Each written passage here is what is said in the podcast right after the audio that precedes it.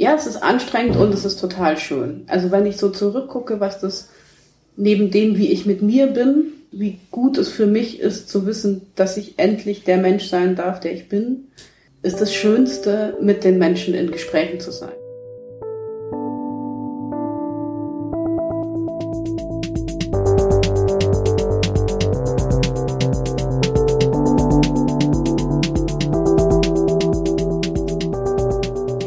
Habe ich auch schon gehabt, dass dann Leute gesagt haben, so, ja, so ungefähr, er muss es sein.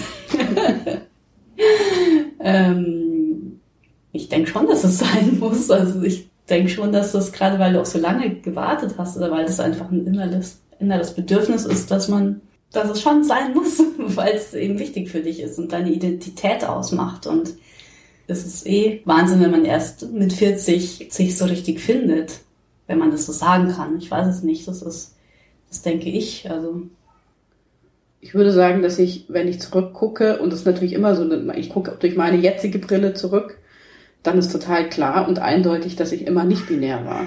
Mhm. Dass es immer diese verschiedenen Anteile in mir gab von weiblich und männlich und mal mehr das eine, mal mehr das andere, meistens aber auch einfach gar nichts von beiden.